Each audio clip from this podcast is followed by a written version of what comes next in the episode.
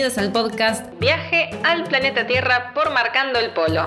Yo soy Dani. Y yo soy Jota. Y en esta nueva parada del recorrido vamos a hablar con Paula Belenda sobre cómo fue su viaje a Afganistán hace solamente un mes y cómo cambió todo tan rápido.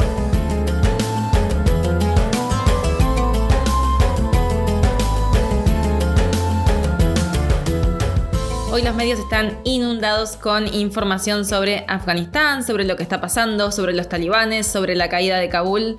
Y desde Marcando el Polo siempre queremos informar, queremos comunicar de primera mano, así que tenemos el gran honor de tener como invitada en este podcast a Paula, que estuvo en Afganistán hace tan solo un mes, algo que parece impensado cuando uno ve sus fotos, cuando uno la escucha hablar sobre su viaje y parece como que estuvo en otro planeta, ni siquiera en otro país. Así que la tenemos acá con nosotros. Queremos agradecerle infinitamente porque sabemos que ella está entre papelerío, mails, trámites de visados, ayudando a la gente que le ayudó a ella en su viaje a Afganistán a salir de esta pesadilla que están viviendo los afganos. Hola, hola, hola. Acá estamos con Paula del otro lado que tiene la amabilidad de atender el teléfono para todos nosotros, para toda la comunidad marcopólica y todo el que tenga ganas de escuchar las historias y las vivencias de Paula. Nos contactamos con ella en este momento tan especial porque Paula estuvo hasta hace muy poquito en Afganistán, estuvo viajando por Afganistán, y ya estamos viendo todo, todo, lo que está pasando en estos momentos y qué mejor poder hablar con alguien con una mujer que viajó por ahí, que estuvo hasta hace tan poco, que estuvo hablando con la gente de Afganistán, que está en contacto con Afganistán, y poder tener la mirada desde adentro de alguien que, que estuvo ahí hasta hace muy poco. Una cosa es leer las noticias, prender el noticiero, ver unos minutos del noticiero, leer lo que van publicando en las redes sociales, pero otra muy distinta es tener la posibilidad de haber estado ahí y de estar en contacto con la gente que está ahí en ese momento. Por eso es que estamos tan agradecidos a vos, Paula, de, brindarnos este momento, de brindarle este espacio eh, para nosotros y para toda la gente que tiene ganas de escucharte y de escuchar esas historias, esas vivencias desde Afganistán. Ahora no estás en Afganistán, eso tenemos que aclararlo, estás en el, norte de España, estás en el País Vasco, pero estuviste hasta hace muy poquito, hasta hace menos de un mes, ¿verdad? Paula, ¿nos contabas? Eh, sí, hasta hace un mes. Un mes. Ahora, un mes, sí. Salí hace un mes.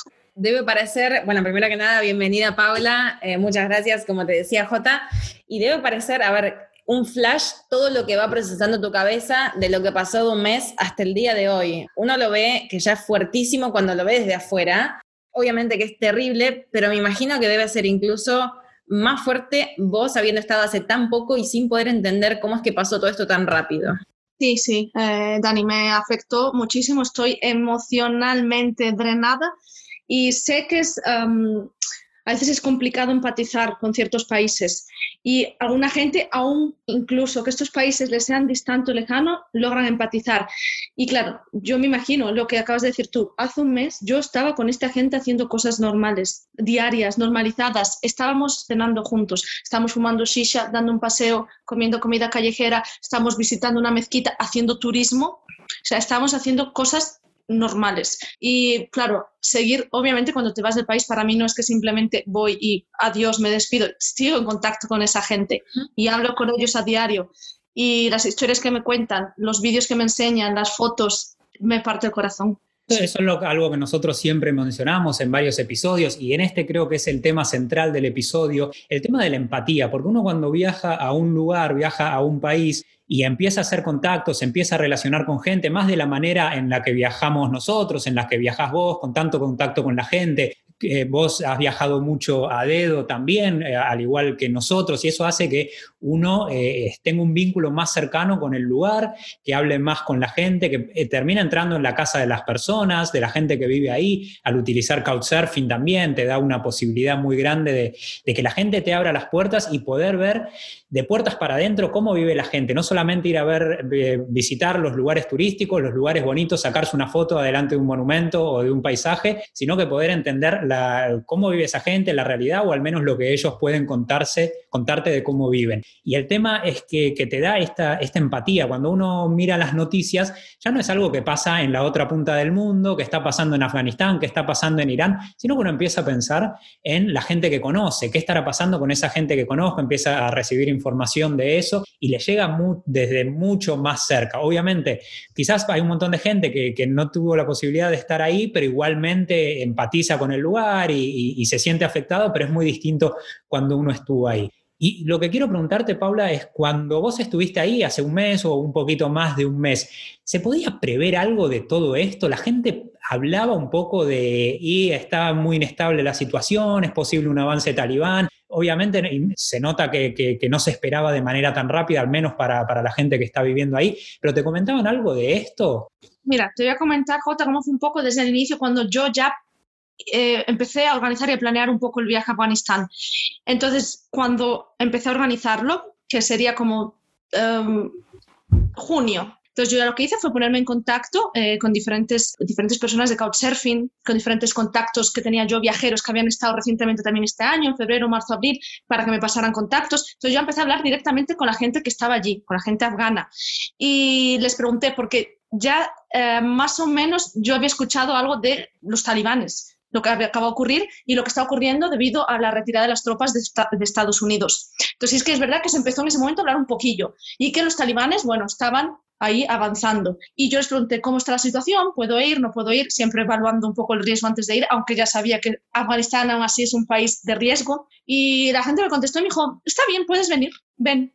Y fueron todos los que me dijeron, sí, ven, eh, obviamente, una vez que estés aquí hay que seguir ciertas eh, normas de seguridad, pero aunque no hubiera ocurrido esto, hay que seguirlas de todas maneras. Y todo el mundo me dijo que sí, pregunté a varias personas, me dijeron no hay problema, organicé de hecho en las diferentes ciudades. También hablé con un guía turístico, pero que para conseguir el eh, visado necesitas contratar al menos un pequeño tour y yo había hablado con él, de hecho me había organizado los dos, eran dos días para hacer algo con él, simplemente para conseguir eh, el visado. Hacer dos días con él, o sea, ya estaba todo como organizado y con que iba a ser normal el viaje. Entonces, una vez que llegué allí, pues ya me quedé con la primera familia afgana y ya fue cuando empecé a ver un poco, organizar, vale, una vez que estoy en Kabul, desde Kabul, en base en Kabul, ¿a qué ciudades puedo ir, qué puedo visitar? Y ya ahí empecé a ver que la situación estaba cambiando muy rápido. Por ejemplo, de hecho tuve que moverme un poco ya, eh, era según avanzaban los talibanes, era yo avanzando súper rápido, lo más rápido que pudiera, y luego fue como, yo no tenía billete de vuelta. De hecho, mi idea era estar dos, tres, cuatro semanas allí. Fue coger un billete de vuelta mucho antes, porque ya vi que se estaba poniendo la cosa más tensa. Monotema 100% talibán, mm. y luego, por ejemplo, yo me acuerdo que quería ir a visitar hay un parque nacional, el parque nacional más grande de Afganistán, Bamiyan, que tiene unos lagos impresionantes. Para mi sueño era allí. Yo veía fotos, dije, ya me imaginaba, dije, qué maravilla, con los budas. Donde estaban los, budas que destruyeron los talibanes, sí. Exactamente. Y por ejemplo, para ir allí, eh, antes había vuelos que iban de Kabul allí, ya no hay esos vuelos, ya no había esos vuelos en el momento que yo estaba allí. Y aparte, hay dos carreteras, se puede ir también por tierra, hay dos carreteras, las dos carreteras estaban ya tomadas por talibanes. Claro. Entonces ya se empezaba a notar este tipo de cosas, que yo sabía que mis amigos en marzo habían ido, ahora en junio ya no era posible. Luego, por ejemplo, eh, me dio tiempo, fui hasta Herat, una ciudad que está en el, oeste, en el oeste de Afganistán. Pues una vez que estaba allí era como noticias, oh, acaba de ser las noticias que los talibanes están a 100 kilómetros de la ciudad. Era el día siguiente, oh, los talibanes están a 60 kilómetros de la ciudad pasan unas horas, oh, ha habido un pequeño altercado entre la ciudad y el aeropuerto. Entonces sí que es verdad que estaba ocurriendo rápido. Era cuestión de horas, días, días, digamos, ya igual ni semanas, eran días. Entonces es verdad que a raíz de eso yo ya era como, bueno, pues tengo que moverme más rápido, tengo que ver dónde puedo ir y dónde ya dije no me merece la pena arriesgarme. Eh, de hecho, para salir de Herat, cuando estaba allí, eh, quise comprar un vuelo. Hay una aerolínea que tiene cuatro vuelos diarios desde allí hasta Kabul y durante dos días esos vuelos estaban llenos. Y a mí me gustaba eso, que la gente estaba ya pensando, hay que igual empezar a irse de aquí. Sí, empezaban todos a irse para Kabul, eso es lo que se escuchaba, empezaban a escaparse de, los lugares donde estaban. Herat, que siempre fue dentro de Afganistán la ciudad más segura, probablemente, eh, siempre fue un lugar al que se podía visitar, de hecho era el lugar al que nosotros íbamos a ir. Nosotros, nuestra idea era ir desde Turkmenistán, entrar a, a Afganistán y luego seguir para Irán. Íbamos a estar un tiempo en Gerati, como comentabas vos, habíamos hablado con gente de Couchsurfing que nos dijeron, sí, la ciudad está muy segura, vení dentro de Afganistán, esto está muy bien, si querés puedes ir a Kabul, toma un vuelo, puedes ir a Mazar-i Sharif, que es en la frontera con Uzbekistán, toma otro vuelo ahí, no se te ocurre ir por tierra, pues nuestro viaje era, era dedo, pero esto era en 2015, en 2015 la situación, si bien había que tomar precauciones, la situación del 2015 no es la misma que, en la que con la que te encontraste vos en 2021, hace, hace nada. Todos los viajes que vos pudiste hacer los hiciste absolutamente eh, en avión, ¿no? No, no, nada te moviste por tierra. Ojalá. Yo recuerdo que estaba leyendo, me acuerdo, a Juan, a Juan Pablo, el libro de Vagabundando de Germán, me acuerdo de haber leído el de Afganistán, que él lo recorrió a dedo. Claro, yo en mi mente me imaginaba una aventura así. Dije, qué maravilla recorrerme el país así. Y no, impensable. no, te tomas vuelos y es vuelo de una ciudad a otra, vuelo de otra ciudad a otra y ya está no pienses ni siquiera en eso. Incluso eh, taxis y todo, mis amigos están, por favor, ten cuidado, yo voy a mirar que son taxistas de confianza para que puedas ir con ese, si tienes que ir de AVE, por ejemplo, un, alguien de confianza, solo gente que conozcas, y es verdad que una vez que yo estaba allí estos días, mis amigos están todo el tiempo, cualquier persona que vayas, pásame contacto, enséñame, hay que ver que es fiable 100% con quien te estás quedando, todo el tiempo. Mentalmente también fue... Estresante. Mucho.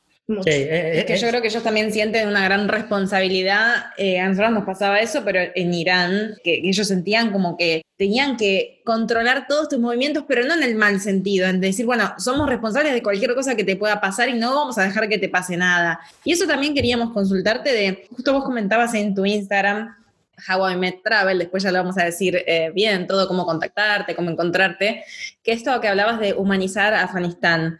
Esto que justamente la gente dice, no, Afganistán, y lo primero que se viene a la mente ahora, obviamente, son talibanes, muertes, bombas, eh, bueno, todo lo que uno se imagina con la información que tiene hoy.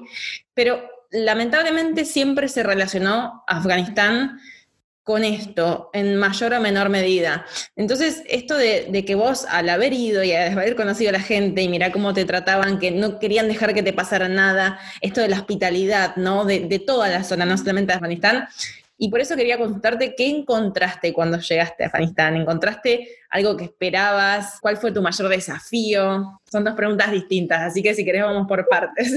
Hay mucho que contar de eso. Es verdad que lo que te imaginas de Afganistán, lo que puedes, a ver, porque nosotros creo que es diferente el tipo de viajeros que somos y que te informas de otra manera cuando vas a estos destinos. Pero cualquier persona regular que no en un momento se le pase por la cabeza ir a Afganistán, ¿qué va a pensar? Atentados, bombas y las de muerte nada más, solo eso. Y yo obviamente ya había hecho otro tipo de investigación, ya conocía a ciertos viajeros que habían ido allí y ya sabía lo que me iba a encontrar, que, que, era, era mucha historia, años de historia, era eh, un pueblo muy hospitalario, una comida buenísima, no sé, por ejemplo, me sorprendió mucho, que mira, que eso sí que no me lo esperaba, eh, la diversidad étnica. Claro. Fue algo que me sorprendió porque siempre dices, ah, pareces em, alemán, pareces noruego, pareces español. cuando llegué allí, dije, ay madre, esta, esta pregunta es súper estúpida hacerla aquí. En plan, ¿cómo pintaste un afgano? Una diversidad étnica maravillosa. Sí. Tajiques, uzbecos, baluchis, hazaris, eh, pastones. Es increíble. Y puedes ver a alguien con los ojos azules, rasgaditos, alguien súper moreno, muy, muy, muy, muy moreno, con ojos súper oscuros. Entonces, eso fue muy curioso. Fue muy interesante ver eso. Es genial que menciones justamente esto de la diversidad étnica, porque hay mucha confusión, ¿no? Mucha gente que piensa que Afganistán es un país árabe y dice, no, ahí son árabes, son árabes, no.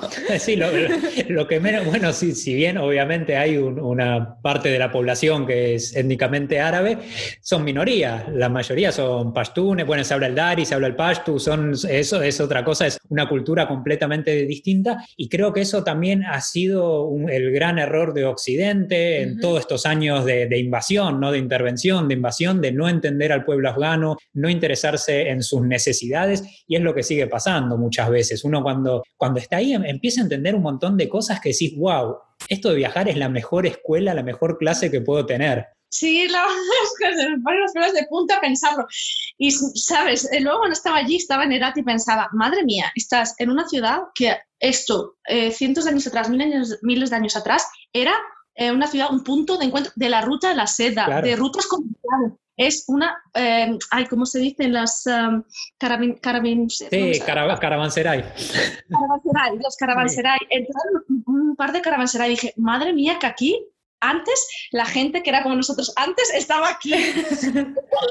claro, sí, es alucinante. No, la, historia que tiene, y eso cuando uno está ahí lo, lo, puede ver y lo puede vivir, lo puede sentir, y sobre todo creo que cambiaron muchísimas cosas, pero lo que más les quedó a estos pueblos es la hospitalidad del viajero, ¿no? La hospitalidad de vos saber que vienen de las caravanas en el desierto y que hay que atenderlos, que hay que recibirlos con la mejor energía. Y eso es lo que sigue pasando en Afganistán y es lo que vos viviste ahí, ¿no? Tal cual, es que fue eh, estar con diferentes familias, acogerme, que no te faltará nada, eh, no me dejan pagar nada, que eso me da una rabia lo mismo otra vez, que por favor, y no tienen, no tienen muchas familias que son muy pobres todo esto y te quieren enseñar y quieren, todos siempre están muy contentos de poder enseñarte Afganistán. Me encantó esa sensación de ellos. Y de hecho me acuerdo que me decía uno de mis anfitriones de Couchsurfing, me decía, quiero que venga mucho más huéspedes, quiero ah. seguir enseñando Afganistán. Y le hacía mucha ilusión, estaba muy orgulloso. Entonces, era muy bonito. Es hermoso eso porque en, toda esta cultura es completamente lo contrario que lo que puede presuponer el que no estuvo nunca, no conoce a nadie que haya estado ahí. Nosotros cada vez que contamos sobre nuestros viajes a Irán o los viajes por Asia Central, todo lo que termine en Stan se relaciona a, peligro, se relaciona a extremismo, así sea Kazajistán, que, está bastante lejos y que, no tiene mucho de eso, igualmente lo primero suena Stan y Stan es sinónimo de peligro y, de extremismo. Y, eso es lo que también hace que mucha gente no tenga interés o no quiera ir, o lo primero que te digan es, ¿cómo te vas a meter ahí? Es, eso es un peligro. Y yo me acuerdo, o, lo leímos hace poco en tu Instagram, que cuando estabas a punto de irte de viaje, a empezar a recorrer los países, países árabes y no árabes, porque Afganistán, repetimos, no es, no es un país árabe, sino que la zona del Golfo Pérsico, de, Medio Oriente, un amigo tuyo te dijo algo así como, qué envidia lo que haces, yo no me animaría ni dejaría a mi novia que lo hiciera. ¿No? Fue, ah, algo, así que te dijo. ¿Qué, dijo, ¿Qué, dijo, después cuando te vio haciendo todo esto y cuando veía lo que vos ibas comentando, que rompe con todas las estructuras que puede tener alguien que nunca estuvo ahí? Bueno, nunca más me escribió. ¡Qué casualidad! Probablemente comenzara, ya no sé, porque a veces ya hasta me canso de responder a este tipo de gente estos comentarios. Probablemente iniciáramos una discusión que no iba a ningún sitio, pero no solo él. Eh, cualquier vez, cualquier sitio que he ido antes y digo que voy a ir, madre mía, te van a matar, a ver cuándo te secuestran, a ver cuánto dinero piden por ti. Esta es la reacción. Bueno, yo no sé si sabéis, yo nunca nadie que iba a Afganistán, ¿eh? Yo lo he estado hablando ahora cuando ocurrió todo esto, yo no dije a nadie que iba a Afganistán por este motivo. Claro. Porque no puedes ir a este tipo de países y que encima tú ya vas, es cierto nivel de estrés, vas con cierto, hay muchas, hay medidas de seguridad, tienes que ir pensando. No puedes alguien decirte, ay madre, vas allí para que, para que te maten. Y escuchar esto 10 veces o 15, 20 veces, no.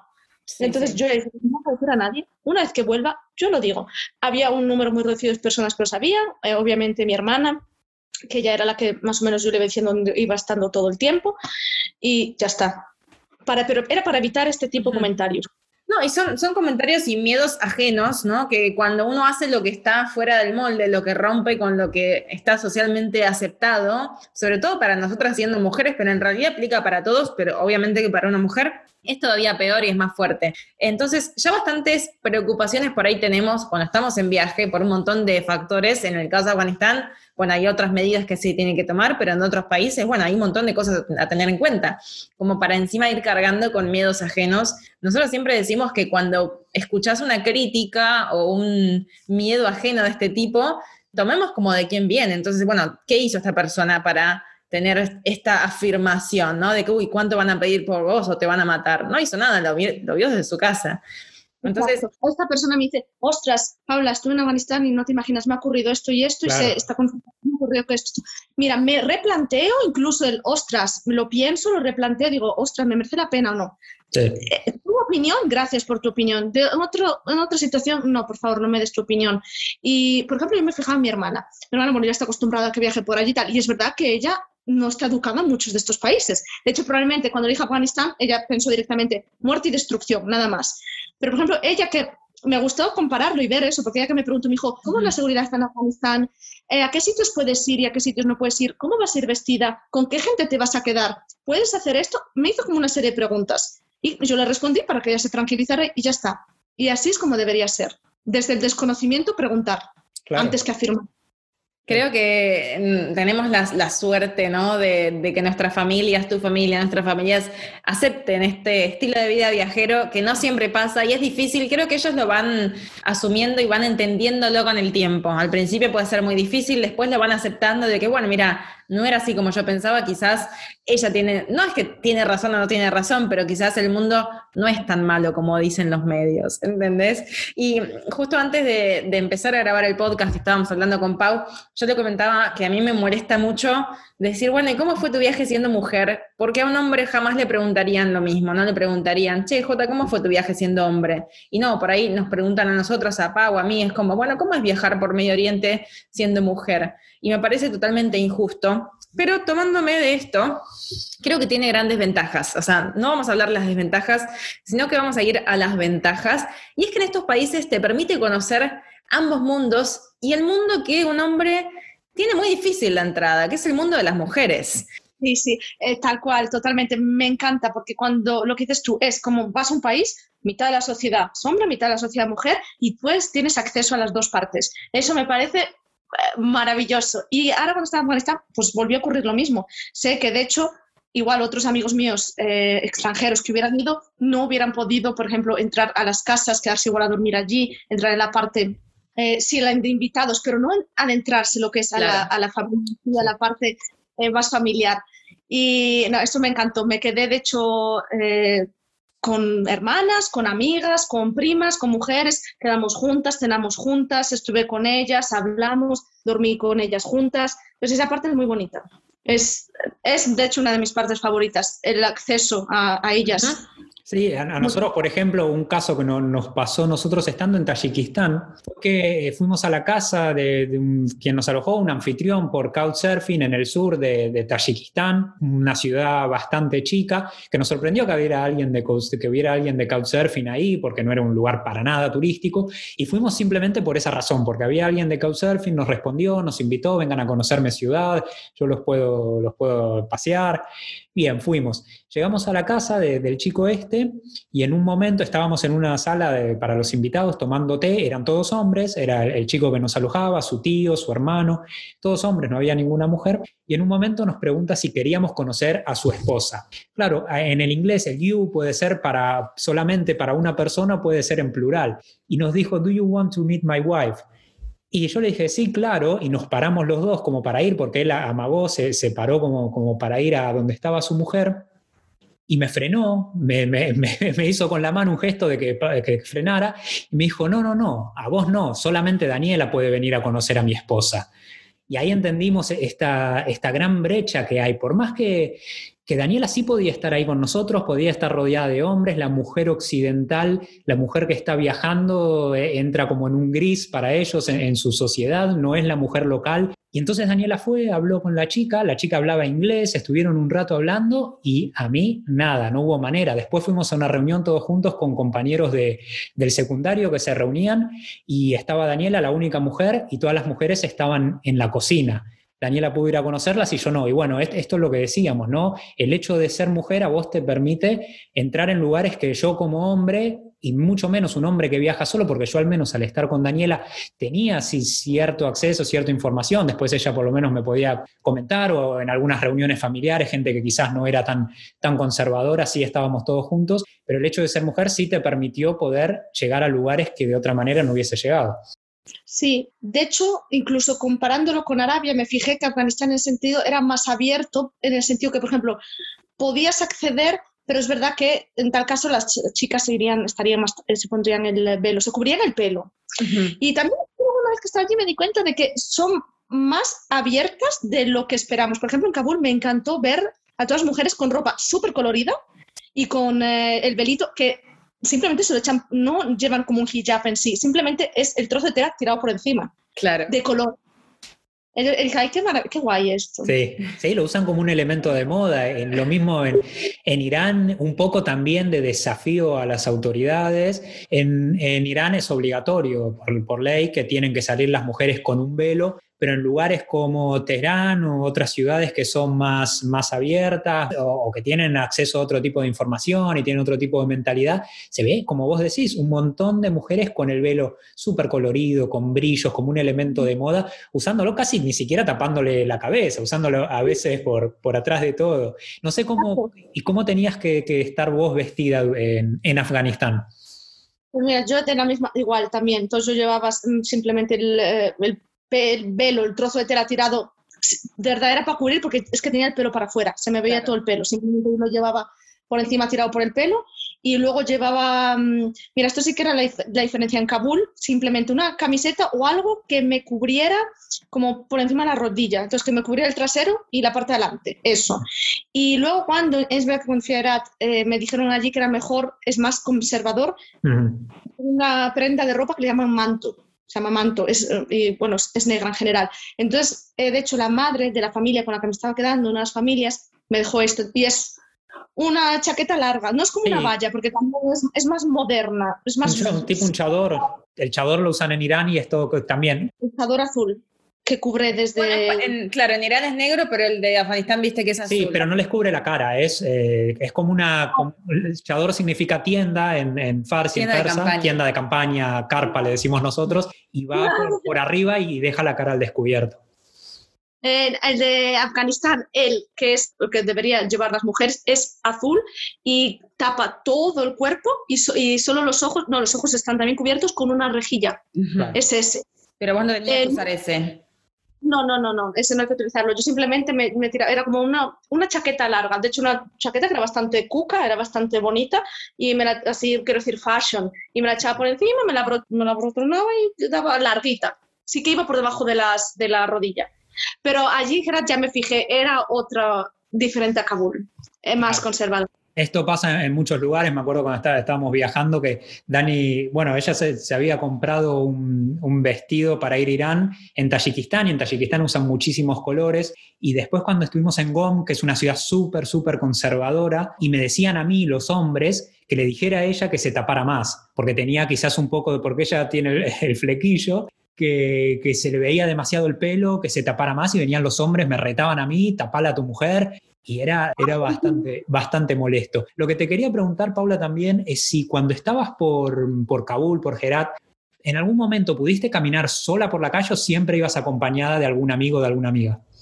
Mira, esta era otra. Mis amigos de allí no me querían dejar sola nada, cero. Y yo es verdad que en cierto momento, luego ya más o menos cuando estaba allí y entendí un poco cómo era la por ejemplo en Kabul, que es donde más tiempo pasé, ¿vale? Cuando es que estaba allí y entendí ya cómo era la situación en Kabul, eh, se sabía ya los sitios que no se podía visitar, yo es verdad que necesito también esa soledad, estar sola, porque ya me estaba, estaba saturada. Y yo le decía, por favor, dije, me voy a ir yo sola dos horas de paseo dejadme por favor en paz. Sola, sola, sola. No, no, no, no, espera diez minutos, voy contigo yo, me voy ahora, espera que voy yo, espera, yo no, espera que voy yo. Al final era vale. Y sí, podía yo que fuera irme media hora, una hora a... Solo quería de verdad pasear. Eh, Kabul es increíble, es, hay mil sensaciones eh, visuales para oler, de, para escuchar. Entonces yo simplemente quería caminar tranquila, sin nadie a mi lado, ni hablar ni nada, e ir simplemente sintiendo la calle. Entonces sí que pude hacerlo, al final pude hacerlo. Verdad que no me dejaban. Pero lo que tienen es esos lugares como Irán, como Afganistán, que son lo que hablábamos en el, al principio, que se ven rostros de todas las etnias distintas, gente de ojos claros, gente más morena, gente rubia, gente colorada. Uno pasa desapercibido, puede pasar como un local apenas le empiezan a hablar, sí, que ahí, se nota, pero me acuerdo que estábamos en Irán y había un grupo de mujeres y vinieron a preguntarnos si éramos afganos a nosotros. Y estábamos ah. sentados y, eran unas mujeres afganas y vinieron a decirnos afgani, afgani, y querían hablar con nosotros porque pensaron que éramos de Afganistán. Y así nos pasaba muchísimo. En, en Turquía me pedían todo el tiempo los pasaportes a mí porque nosotros estuvimos en 2015, momento más complicado de crisis de refugiados sirios, y pensaban siempre que yo era sirio. Y venían y me pedían los pasaportes todo el tiempo a ver si no era sirio. Cuando veían que, era, que tenía el pasaporte argentino o el pasaporte italiano, ahí listo, no me preguntaban nada, pero pensaban que era sirio. Bueno, esto nos pasaba siempre, de, que pensaba la gente que éramos de un lugar o de otro y pasar desapercibidos. Y eso te da también eh, la posibilidad de meterte en esos lugares que obviamente después hay, hay, cuestiones culturales que uno quizás, quizás no conoce. pero, pero también estos lugares, lo que tiene que decías vos de de que pasan, hay tantos estímulos visuales porque la vida pasa en las calles, en lugares como Afganistán, como Irán, como India, está toda la gente en la calle, hace su día a día en la calle, se, da mucho eso de la, vida social en, el lugar abierto, en, en afuera y no tanto privado como puede pasar en Europa o en países occidentales.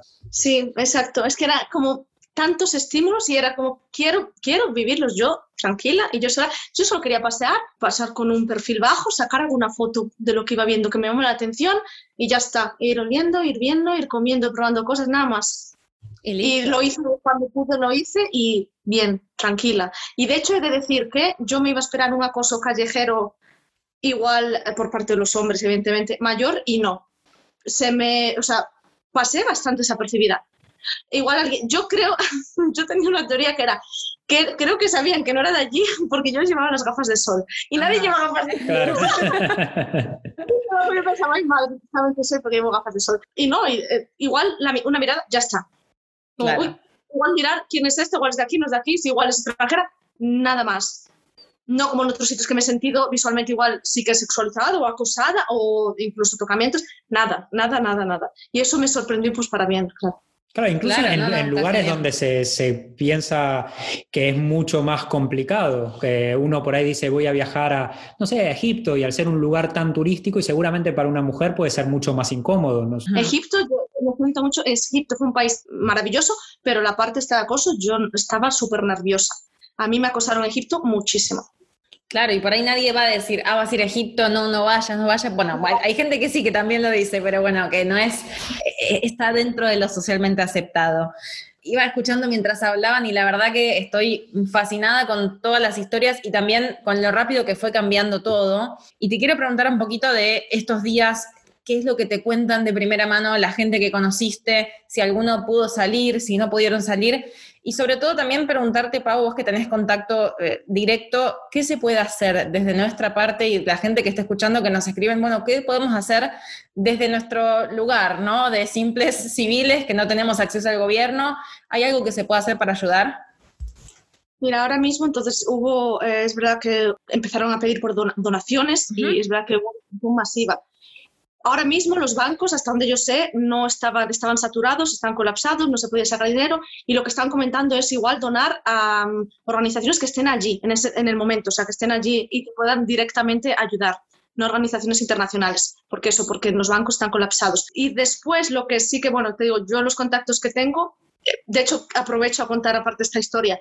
Yo tenía de, en Gerat con la familia con, la que me quedé, me quedé con un chico de Couchsurfing y luego yo conocí a su novia y me quedé con ellos dos varios días, con sus familias, conocí amigos, familias, con todo el mundo. Ellos dos y otra pareja, este fin de semana, estos días, van a salir, eh, van a ser evacuados a un país europeo.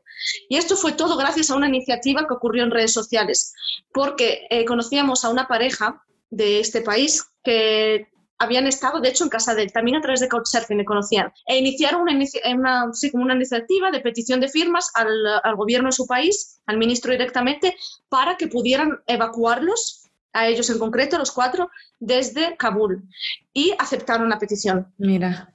Y en principio, si todo sale bien, este fin de semana deberían poder salir los cuatro e irse desde Kabul al país europeo, con todo arreglado, con tus visados y todo bien. El problema ahora, bueno, el problema ahora es en los aeropuertos, está un poco la situación tensa.